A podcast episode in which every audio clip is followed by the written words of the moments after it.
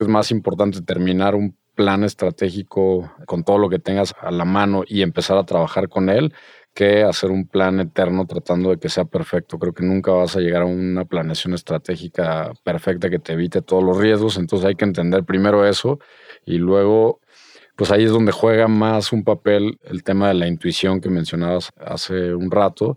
Eh, ahí se vuelve mucho más importante esta, esta intuición y esta toma de decisiones con lo que tenemos, ¿no? O sea, está el plan, a veces el plan va a cambiar y, hay que ser flexibles y hay que tener muy claro que el plan no está escrito en piedra. Hola, soy Melissa Gómez Hindu y estás escuchando Momentum, un podcast de G2. Si tienes una startup, eres un inversionista o quieres saber todo acerca del ecosistema emprendedor, acompáñame a escuchar las historias de éxito, fracasos y anécdotas de las mejores startups y fondos de México, América Latina y el mundo. Y el mundo.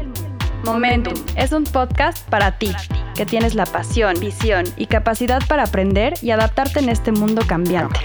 Comencemos. Con el propósito de aportar el máximo valor, creamos el formato Startup Questions, donde explicamos, con base en nuestra experiencia, temas de relevancia para las startups. Hoy, nuestra manager de consultoría, Isabel Soto, platica con José Ramón Alonso, CEO de To compañía que se distingue por la calidad de su servicio y el diseño innovador de los muebles armables que distribuye a través del e-commerce. El tema de hoy tiene que ver con la planeación estratégica de las startups. To ha transformado su modelo de negocio para adaptarse a las crecientes necesidades de un mercado cambiante y para atacar oportunidades de mercado con nuevos esquemas comerciales, renovarse o morir.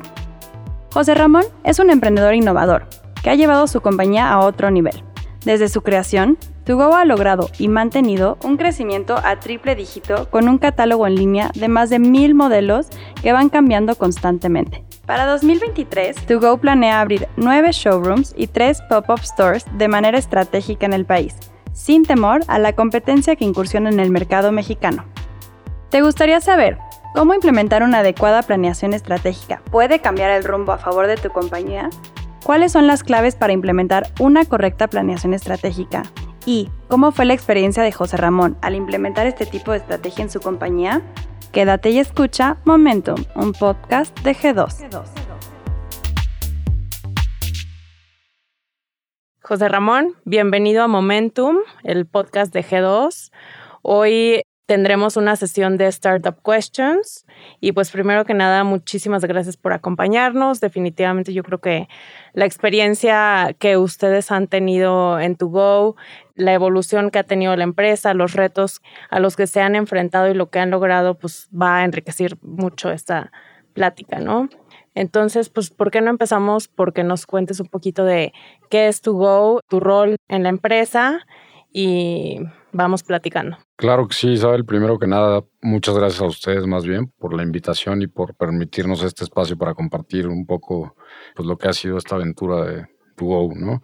Pues bueno, primero te puedo contar que a mí me toca ser la tercera generación de una familia que se ha dedicado siempre a, la categoría de hogar y en específico a los muebles en México. Y bueno, To surge como un proyecto en el 2017 en donde buscábamos a diferencia de lo que habíamos hecho siempre en el pasado, acercarnos directamente a los consumidores con una propuesta que respondía a una, pues a una oportunidad o a un hoyo importante que había entre la oferta que había en el mercado y lo que los clientes o cierto segmento de clientes estaban demandando en ese momento. Específicamente nos enfocamos en traer una propuesta de diseño o de buen diseño de muebles a precios mucho más accesibles de lo que había en ese momento en el mercado. Y para esto decidimos traer mueble RTA o Ready to Assemble de los principales fabricantes de Europa. Escogimos Europa porque es una de las regiones que siempre marcan tendencia en diseño y nos enfocamos mucho por eso en, que la proveeduría viniera de allá en, un inicio. Hoy en día ya hemos expandido el portafolio de, de, productos y también importamos de Asia. Y al mismo tiempo este tipo de muebles se relaciona muy bien con el mundo del e-commerce que también en el 2017 en México estaba en sus inicios. Digamos que en pañales, ¿no? Hoy en día... Sobre todo en la categoría de muebles, ¿no? Sí, justo nos enfrentamos a paradigmas donde era muy difícil creer en aquel entonces que la gente comprara muebles viendo nada más una fotografía, como que todo el mundo tenía la idea de que hay que tocar los muebles para comprarlos. Y bueno, fue de los primeros paradigmas que rompimos.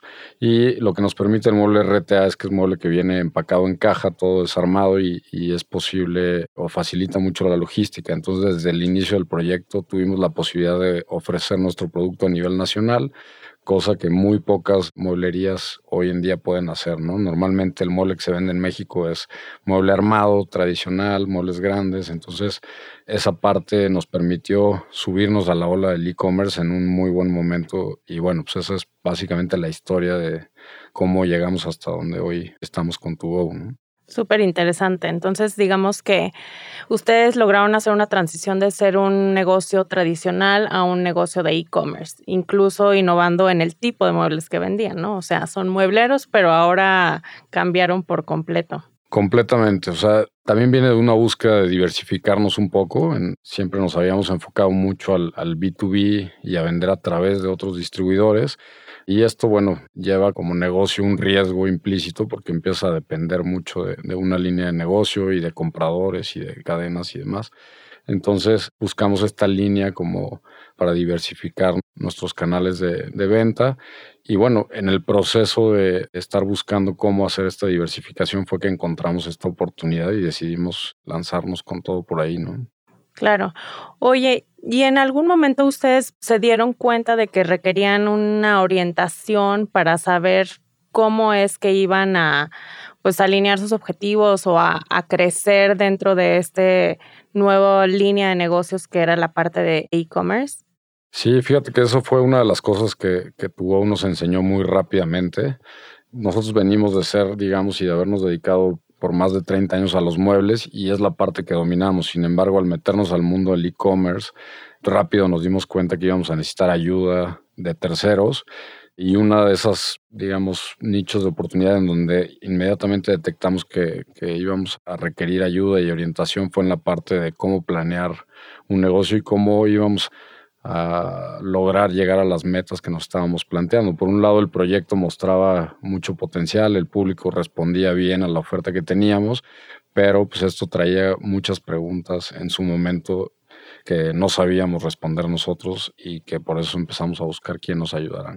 Ok, ¿cómo qué tipo de preguntas se llegaron a hacer a ustedes mismos que los llevaron a, pues, a tomar una decisión de hacer una planeación estratégica? Claro, pues mira, nosotros teníamos muy claro una cosa, veíamos que en México no había prácticamente nadie ofreciendo productos RTA o, muy poco, entonces decidimos tomar la bandera de traer los muebles RTA a México y esa era como nuestra primera misión y lo que teníamos claro, pero para contestar esa pregunta, habían muchas otras de por medio que empiezas a, meterte a los comos. Sí, me imagino. Y, por ejemplo, ¿qué queríamos lograr? Lo teníamos claro, meter el RTA, pero había que ponerle números, ¿no? A cuánto teníamos que llegar, en cuánto tiempo, qué recursos que no teníamos actualmente íbamos a necesitar para lograrlo, cómo transmitiríamos a un equipo que no se había dedicado nunca a un canal como este que estábamos abriendo, cómo los íbamos a convencer de manera efectiva de que este era un, buen camino para la empresa,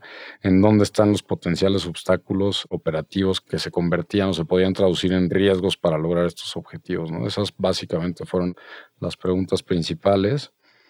Bueno, en cuanto comprobamos que el negocio ya tenía cierta viabilidad y había mostrado ya tracción, y me refiero específicamente a cuando empezamos a vender y vimos que si pautábamos un poco más, obteníamos un poco más de conversión. Ya era realidad. Exacto, como que en ese momento nos dimos cuenta que íbamos a enfrentar carencia de algunos recursos. Para poner un ejemplo muy claro, empezamos con una persona para atención a clientes y dijimos, bueno, tú te vas a encargar de todos los clientes que pregunten cosas en tu Go y que tengan dudas y demás, los vas a atender tú. Entonces inmediatamente eh, quedó, nos quedamos cortos y había que empezar a contratar.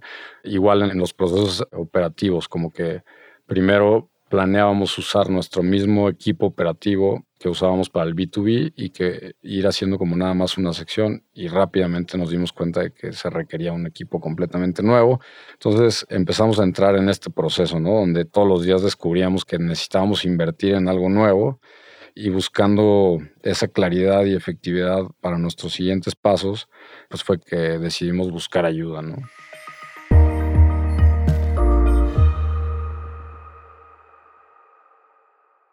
Yo te preguntaría a ti, Isabel, ¿por qué crees tú que es importante pasar por una planeación estratégica? Pues mira, justamente cuando te encuentras en una situación como la que tú acabas de comentar, en donde sabes que vas a tener que crecer, pero no sabes cómo, sabes que quieres llegar a un lugar, pero no tienes claro cuánto, cuándo, etcétera, viene o surge esta necesidad de generar un plan.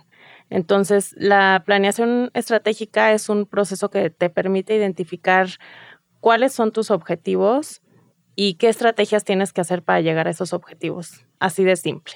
Obviamente, yéndonos un poquito más a profundidad, también es necesario crear un sistema para monitorear el progreso y el desempeño que tiene la empresa respecto a sus metas y pues básicamente te permite evaluar dónde estás parado y a dónde quieres llegar y cómo lo vas a hacer. Entonces, pues bueno, obviamente que tener un plan estratégico bien construido y armado es un activo muy valioso porque te permite estar listo para atacar oportunidades, como tú mencionas ahorita, ¿no? O sea, nos damos cuenta que el mercado está respondiendo bien, pues hay que estar preparado para atacar ese tipo de oportunidades.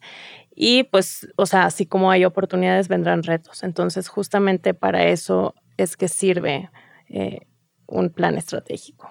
Ok, ¿y por qué específicamente para las startups, que al final es para quienes va dedicado este podcast, por qué para ellos en específico crees que es importante este plan? La primera razón es que tener un plan estratégico incrementa tus probabilidades de supervivencia.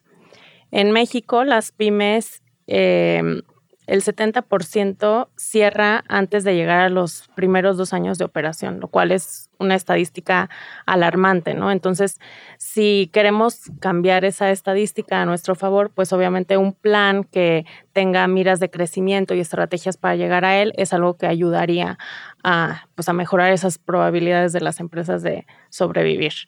Segundo, pues te ayuda a enfocarte en lo que realmente importa. Entonces, lo que sucede es que cuando te metes en este tipo de procesos, te pones a reflexionar constantemente y a tener discusiones muy productivas con tu equipo sobre lo que has logrado, sobre lo que todavía no has logrado, donde tienes áreas de oportunidad, huecos, y te ayuda pues a saber cómo responder y cómo prepararte para esta evolución de los modelos de negocios.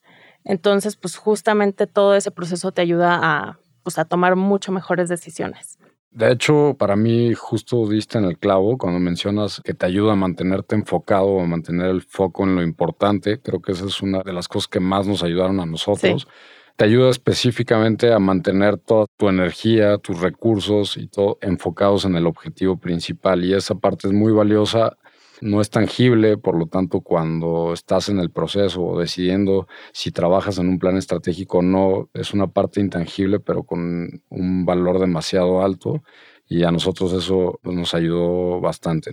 Sí, y además, o sea, justamente ustedes se enfrentaron al tema de que estaban escalando un negocio y ese proceso de escalación hace que si no tienes claro en dónde deben de estar enfocados tus recursos, cuáles deben de ser tus prioridades, pues obviamente lo que sucede es que se presta a que cometas errores. Entonces puedes contratar gente de más o gente de menos, como dices, ¿no? Rápidamente nos dimos cuenta de que nos quedamos cortos de personas. Por otro lado, puedes empezar a decir, no, es que sabes que como sí estoy vendiendo, voy a invertir más y más en marketing y generas costos de adquisición altísimos. Y el mercado, pues, te come, ¿no? O sea, de repente te das cuenta que el mercado responde súper bien y ahora cómo atiendo a ese mercado. Entonces, o sea, justamente, pues, ese tema del escalamiento es otra de las razones por las cuales las startups deberían de pasar por este tipo de procesos. Claro, y ahí agregaría que también cuando el proyecto ya tiene tracción, empiezan a llegar oportunidades por varios lados y de diferentes formas, tamaños. Entonces es muy valioso tener en ese momento bien claro hacia dónde quieres ir y cualquier proyecto que quieras emprender dentro de tiene que estar apuntando hacia ese mismo objetivo. Entonces creo que este es el, punto clave que agrega valor al negocio, a cualquier negocio dentro de la planeación estratégica, ¿no? Y que realmente pasa muchísimo. O sea, de verdad que yo lo veo todos los días, que nuestros clientes pierden enfoque y les surgen oportunidades por un lado y por otro, nuevos productos, nuevos mercados, nuevos inversionistas y eso verdaderamente hace que tener un enfoque claro sea mucho más valioso precisamente para hacer mejor uso de los recursos. De acuerdo. Oye, hablando ya un poquito más del proceso de planeación estratégica, ¿cómo se lleva a cabo o cuáles son los pasos que se siguen para un buen proceso? Ok, pues ahí va la del libro. un proceso de planeación estratégica normalmente se compone de tres etapas, o bueno, así es como a mí me gusta verlo. La primera es tener un diagnóstico de la situación actual, o sea, saber muy bien dónde estás. La segunda es tal cual hacer el proceso de planeación, definición de objetivos, estrategias y finalmente viene la parte que le toca a los emprendedores, que es la ejecución y el seguimiento de todos esos planes. Ok. Entonces, pues bueno, la primera parte, que es el diagnóstico, pues tiene como objetivo lo que mencionaba anteriormente, que es entender muy bien dónde estás parado. Normalmente tiene dos componentes, un análisis interno, que te ayude a identificar los problemas que tú puedes tener dentro de tu empresa o áreas de oportunidad en las que tengas que trabajar y pues, o sea, te ayuda a saber si tienes un buen o mal desempeño en el área de operaciones, en la parte financiera, en la parte comercial, con tus clientes, si están satisfechos con tu producto o servicio y pues también a saber si los objetivos que te habías planteado los estás cumpliendo o no y el segundo componente del diagnóstico es un análisis externo. El análisis externo lo que hace es que te ayuda a identificar oportunidades. Entonces, ¿qué es lo que el mercado me pone enfrente? ¿no? Estoy en un mercado que crece mucho, que no crece, que tiene diferentes segmentos, cuál es mi posición versus la competencia. Entonces, toda esta información ya de entrada, conociéndola, podrías casi, casi saber qué hacer. Claro. Pues mira, está súper interesante lo que comentas porque recordando ahorita nuestra etapa de diagnóstico y, otras que hemos vivido en proyectos, porque cada proyecto que te metes para hacer una mejora en la empresa implica esta parte de diagnóstico y en mi experiencia personal muchas veces es un poco doloroso porque te enfrentas a realidades dentro de tu empresa que pues no siempre te gustan o, y precisamente se trata de encontrar eso, ¿no? ¿Dónde estás fallando? Y empieza a generar pues mucho ruido dentro de la empresa porque a, los colaboradores no les gusta que alguien llegue y les diga que haces mal tu trabajo y demás. Entonces se vuelve una parte que creo que es indispensable, obviamente, para una buena planeación. Sin embargo, es dolorosa, ¿no? Entonces, a mí lo que en lo que me enfoco mucho es en que como no hay de otra y la tienes que vivir y la tienes que pasar, pues ahora sí que tratar de pasarla una sola vez dentro del proyecto y hacerlo bien, pero ¿cómo sabes como empresario si estás haciendo un buen diagnóstico o no? Pues mira, tienes toda la razón. Un buen diagnóstico, lo primero es, si quieres saber si es bueno, es que si ya te causó una incomodidad. Ya siendo más específicos, yo siempre pienso que si después de tú tener toda esta información condensada y analizada, tú puedes hacer un análisis el típico FODA de fortalezas, oportunidades, debilidades y amenazas, si tú lo puedes hacer con información y, entiendes bien en qué estás bien, en qué estás mal, qué oportunidades tienes, qué amenazas el mercado te está presentando, ya es un buen indicador de que estás diagnosticando bien tu empresa. Y otra cosa que yo les digo es que un buen análisis pues debería estar basado en hechos y no solo suposiciones. Los emprendedores, y seguramente tú me entenderás, tienen muchísima intuición, lo cual es muy buena, porque es una forma de pensar cuál realmente es el problema o no, pero a la hora que tú basas tus decisiones solamente en feeling, pues la verdad es que no siempre acertarás. Y entonces cuando tú tienes una combinación entre un buen análisis de hechos con esta intuición, creo que es cuando tienes pues información más rica y más poderosa para tomar decisiones. Totalmente de acuerdo, coincido, coincido contigo. Y más que intuición, diría que pues, es este olfato del emprendedor de tener que tomar decisiones. O sea, llegas a, un punto y cada vez es más repetitivo donde no tienes opción, alguien tiene que tomar la decisión y ese eres tú y, y, entonces pues tienes que hacer uso. Si estás bien equipado con, como dices, hechos reales y un estudio y con una guía clara, que es prácticamente pues, la planeación estratégica, yo la describiría como eso, una guía muy clara para ti, para tu equipo de hacia dónde vas. Entonces, siempre antes de tomar una decisión, es muy fácil con un plan estratégico voltear y decir, pues el objetivo está ahí, la decisión correcta es la que más apunte hacia ahí, ¿no? Exacto, exacto. Y pues bueno, una vez que tienes bien claro en dónde estás parado, viene la siguiente fase, que es la planeación. Entonces, en la parte de planeación, que suena, o sea, yo siento que suena como algo muy totalmente intangible y qué es, ¿no? Pero bueno, una forma de hacerlo es primero decidir tu horizonte de planeación, ¿no? Entonces, voy a empezar a hacer objetivos y estrategias, pero ¿en qué periodo de tiempo? Y aquí es súper importante entender en qué etapa está la empresa porque hay empresas que son muy jóvenes, que tienen un producto súper nuevo o que está en creación, en proceso de MVP, en donde una planeación a largo plazo es de tres meses. ¿Por qué? Porque todo puede cambiar en tres meses. O sea, puede haber clientes, puede no funcionar el producto, puede haber mil, mil variantes, ¿no? Mientras que están los dinosaurios como Coca-Cola, en donde pues pueden planear a 10 años, porque el producto pues ya sabemos que sí funciona en el mercado.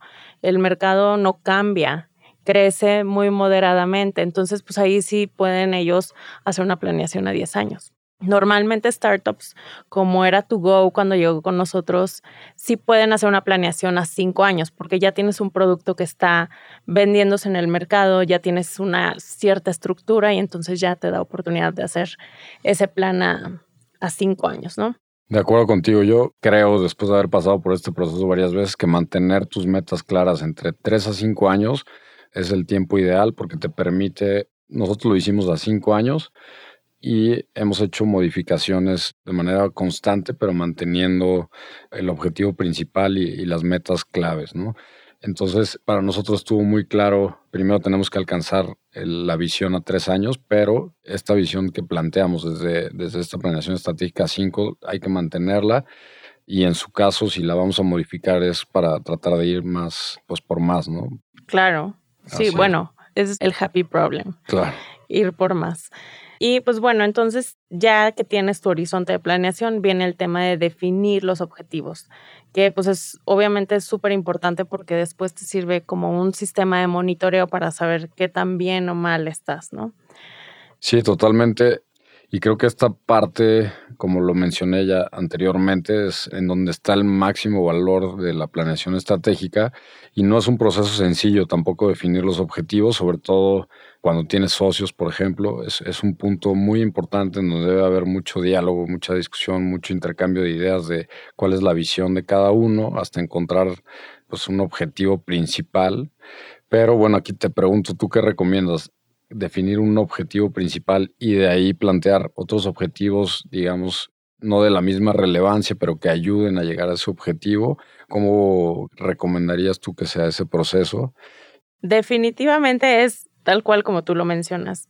Hay un objetivo único, principal y el más grande de todos, que es la visión de la empresa, muchas veces enunciada como un Big Hack, que es Big Hairy Audacious Goal. Entonces, ese objetivo único, digamos que es a donde quiere llegar la empresa en cinco años de manera muy general, ¿no? O sea, voy a decir un ejemplo, ser el jugador número uno en muebles RTA en Latinoamérica. Ok, perfecto. Entonces, ese objetivo único es súper importante porque te va a ayudar a alinear el resto de los objetivos hacia allá. Y pues ese normalmente, o sea, no se hace con tanta frecuencia, tal vez se hace una vez cada 10 años, porque es una meta muy audaz, tal como lo dice su nombre. Eh, y de ahí en fuera existen muchos diferentes marcos conceptuales para establecer el resto de los objetivos.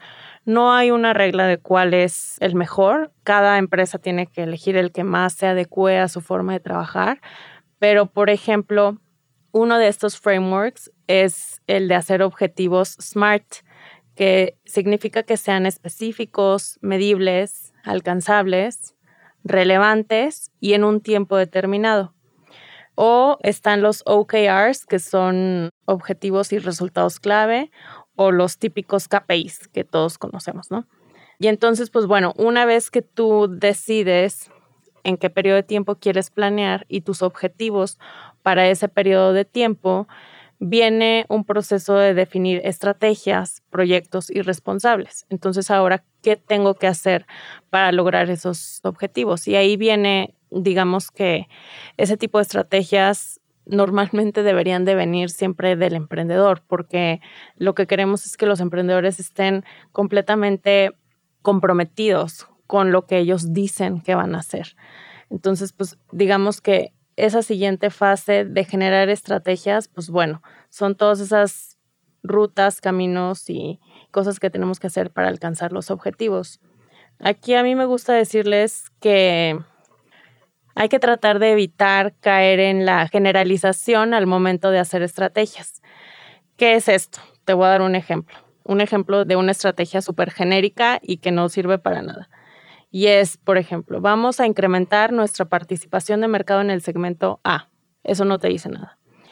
Y podríamos hacerlo mucho más específico, que es como lo recomiendo, que es decir, ok, queremos incrementar nuestra participación en el mercado en el segmento A, por lo cual vamos a contratar un equipo de ventas dedicado a ese segmento, vamos a diseñar una estrategia de pricing, de suscripciones, vamos a generar un landing page especial para el segmento en nuestro sitio web, le vamos a asignar su propio presupuesto de marketing.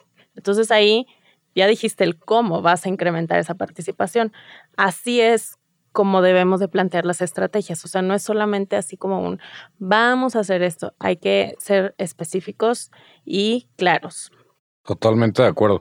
Ahí mira, yo en lo personal utilizo una, una metáfora, la uso bastante con mi equipo y creo que representa justo lo que acabas de comentar, que es, yo todo lo pongo en términos de nos vamos a aventar todos a nadar, ¿no? Y hay una diferencia entre nos aventamos a nadar y nadamos todos hacia el norte, o nos aventamos a nadar y vamos a ir a esta isla que está en este punto y entonces tienen que nadar de aquí a este punto y después le van a dar a la derecha. Entonces creo que justamente una planeación estratégica es esa gran diferencia, ¿no? De tirarte a nadar, puedes tirarte a nadar y que todos naden para cualquier lado o todos hacia un lugar, pero cada quien que se vaya por donde quiera o tratar de alinear todos los esfuerzos que vayan hacia una misma isla, ¿no? Y digo, normalmente la uso y a veces hay que tirarse a nadar antes de tener bien claro el camino, pero bueno, ya te aclimatas y rápido tienes o nos toca como emprendedores o como líderes de una empresa definir muy rápido la ruta que se va a seguir y creo que la planeación estratégica y la definición de metas y objetivos justamente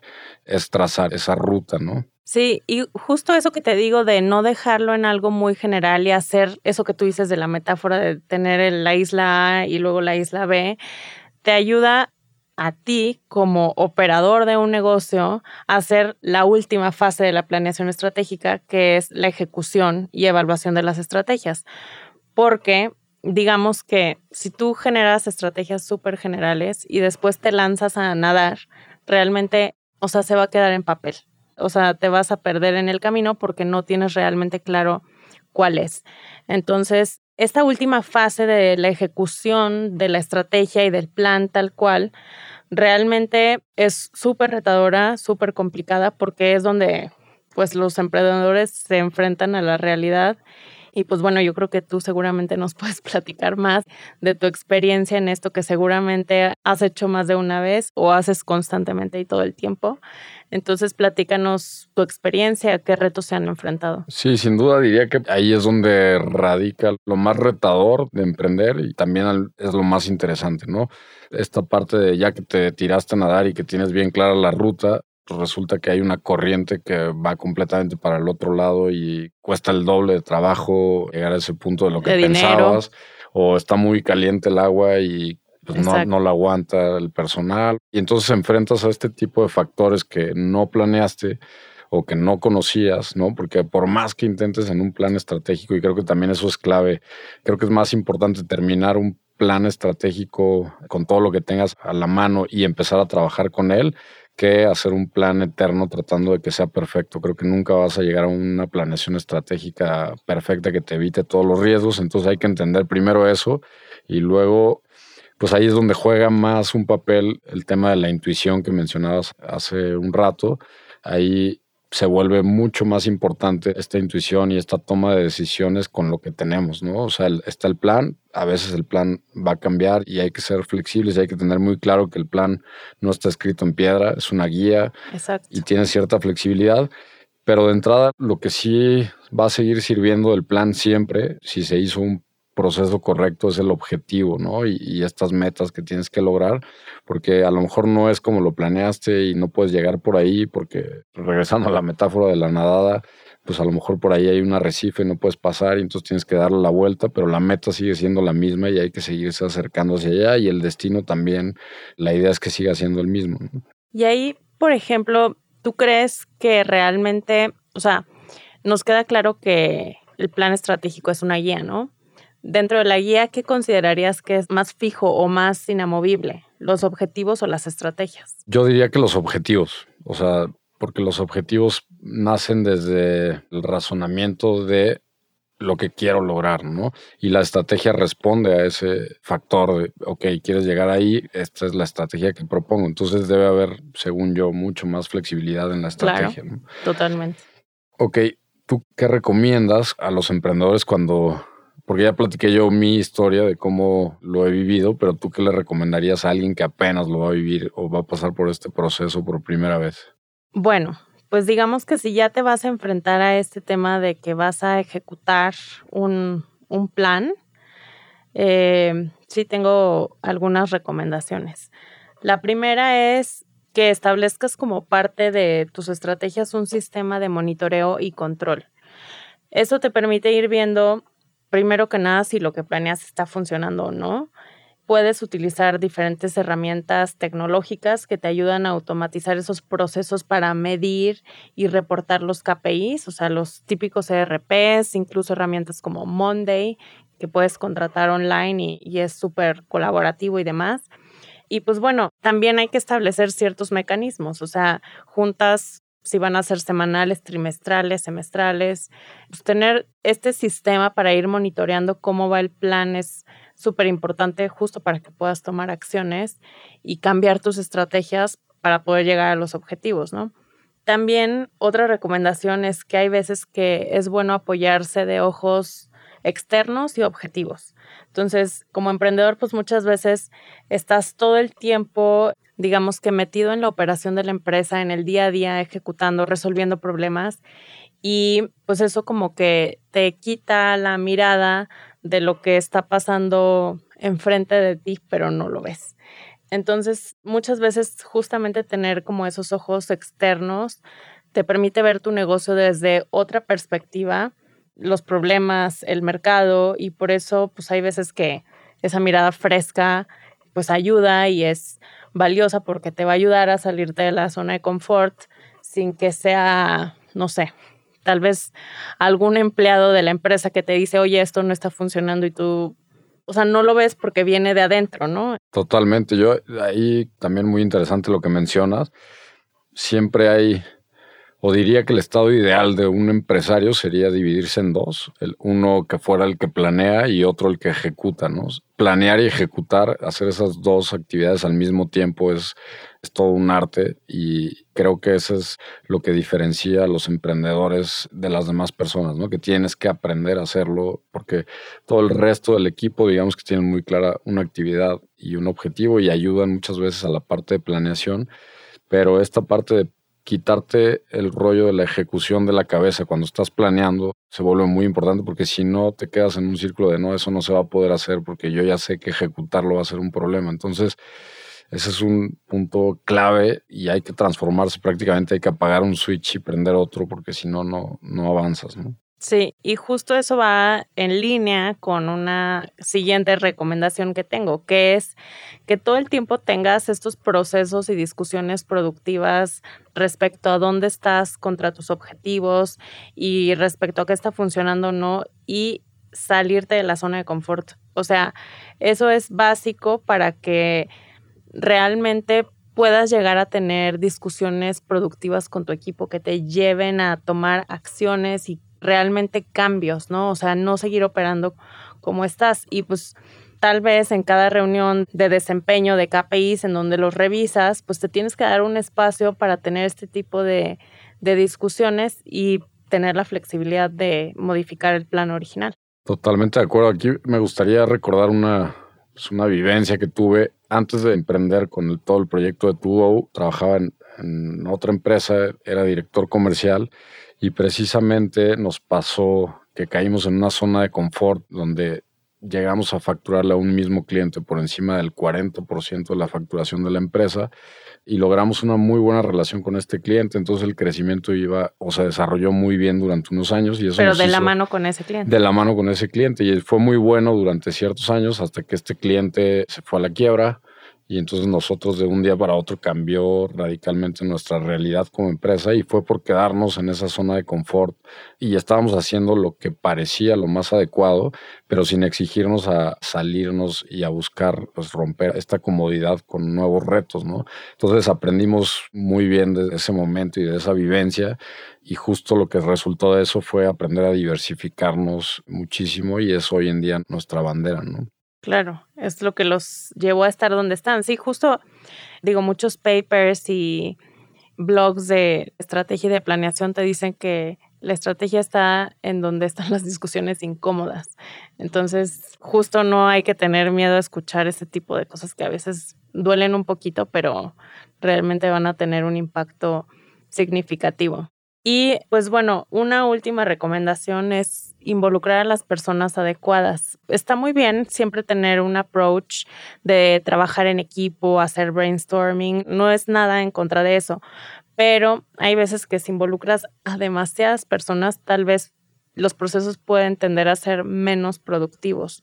Entonces, sí hay que elegir a personas que sean clave dentro del equipo, que realmente puedan aportar soluciones que tengan un impacto y tal vez incluso personas que vayan a tomar la batuta de ciertas estrategias o de ciertas acciones que vamos a querer detonar. Totalmente de acuerdo, tanto en este punto como en el que mencionaste antes de utilizar herramientas, por ejemplo, tecnológicas como son ERP, CRMs, administradores de tareas, de correo yo también estoy súper a favor, o sea, al final resuelven y ayudan a resolver de manera más eficiente el día a día sin embargo, es muy importante esto, saber que la herramienta sea un camino para resolver y no se vuelva un obstáculo que alente los procesos, ¿no? en el caso de las personas, igual tú puedes invitar a una junta a 20 personas y seguro que de esas 20 todos tienen algo que aportar, sin embargo, hay veces que es más importante llegar al resultado en tiempo y forma que tener la mejor idea o la máxima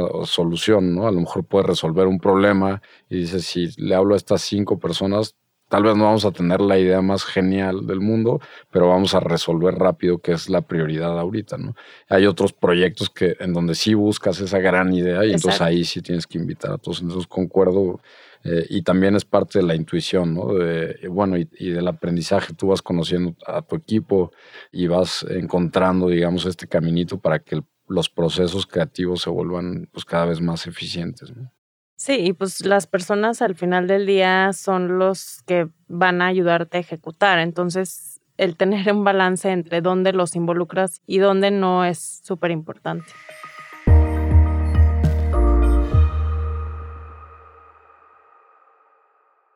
Oye, ahora platícanos un poco desde la perspectiva de tu Go, cuál es su experiencia, o sea, qué les ha funcionado, hacia dónde van a ir. Bueno, pues para concluir primero el tema de planeación estratégica, te diría que hoy en día, a tres años de haber vivido nuestro primer proceso formal de planeación estratégica, estamos muy contentos de haberlo hecho. Hoy en día lo hacemos como una práctica común dentro de la empresa, aunque todavía nos falta, digamos, que se arraigue en la cultura de la empresa. Tratamos y hacemos esfuerzos todos los días porque así sea. Y lo que sí es todo lo que platicamos en términos de objetivos, metas, hoy en día están mucho más claras, primero para los socios y después logramos hacérselo, hacérselo saber de una manera efectiva al equipo. Y a diferencia de cuando empezamos hoy te diría que ese es el gran cambio que se vive en la empresa y estamos de manera constante ya viviendo esta planeación estratégica.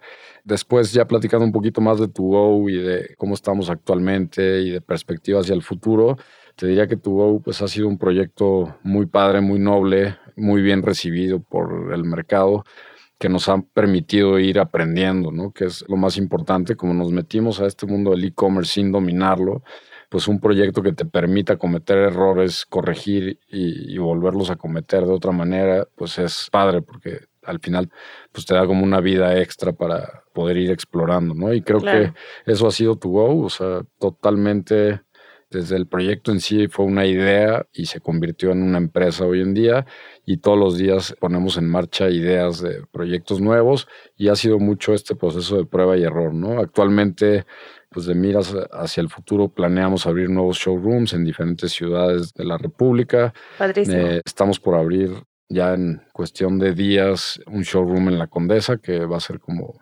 nuestra flag store, digamos, y posteriormente para el segundo semestre de este año planeamos abrir Guadalajara con un proyecto completamente disruptivo y con una tienda que nuevamente con la que estamos tratando de romper paradigmas y esquemas de lo que es una tienda de muebles. Y bueno, pues hacia el futuro también planeamos expandir To hacia otros países y seguir creciendo. Padrísimo. Pues muchísimas felicidades. Verdaderamente que es un súper gusto platicar con alguien que tenga un caso de éxito como el de ustedes. O sea, realmente es muy notorio cuando alguien, digamos, que se comprometió y estuvo dispuesto a, pues, a dar esos pasos y a tomar esos riesgos para cumplir con su plan, que obviamente creo que, pues, digamos que la combinación de lo que ustedes tienen como equipo más, digamos que lo que como equipo se han ayudado, más bien se han dejado ayudar y han aprendido, creo que los ha llevado definitivamente hacia un siguiente nivel. Así que muchísimas felicidades por este caso de éxito que realmente nos da, es un honor haber trabajado con ustedes. Y José Ramón, pues bueno, ya para finalizar, platícanos eh, dónde pueden encontrar o saber más sobre Tu Go. Claro que sí. Bueno, primero está nuestro sitio, que es la tienda en línea. Ahí pueden entrar y comprar y también podemos resolver todas sus dudas a través directamente de la página. Es www.tugo.mx. Tugo, t u t u g o. Y también en todas las redes sociales, en nuestro Instagram, que es donde más activos estamos, es arroba mx. Y bueno, aprovecho también para agradecerte más bien y decirte que también para nosotros ha sido un honor trabajar con G2, nos han ayudado muchísimo en nuestro proceso y crecimiento como empresa. Tan es así que pues acabamos de entrar en un nuevo proceso con ustedes de planeación. Y bueno, pues muchas gracias Isabel por el tiempo y por invitarnos. No, a ti, muchísimas gracias y pues bueno, obviamente estaremos en contacto y recuerden que pueden escuchar Momentum en Spotify, Apple Podcast y también ver los episodios en YouTube. Muchas gracias. Innovación. Innovación. Visión. Visión. Fundraising. Fundraising. Rondas de inversión. Rondas de inversión. Venture Capital. Venture Capital. Expertise. Expertise. Estrategia comercial. Estrategia comercial. Momentum. Momentum. Yo soy Melissa Gómez Hindu y esto fue Momentum, Momentum, un podcast de G2. Acompáñanos en el próximo capítulo para escuchar más pláticas del portafolio e historias del mundo del startup. ¿Tienes preguntas? Estamos aquí para resolver todas tus dudas sobre el ecosistema emprendedor en México. Visítanos en g2momentum.capital y síguenos en Twitter, Facebook o LinkedIn como arroba G2 Consultores. G2 Consultores. Este podcast es grabado y producido en los estudios de Nodalab en la Ciudad de México. Para más información, visita nodalab.com.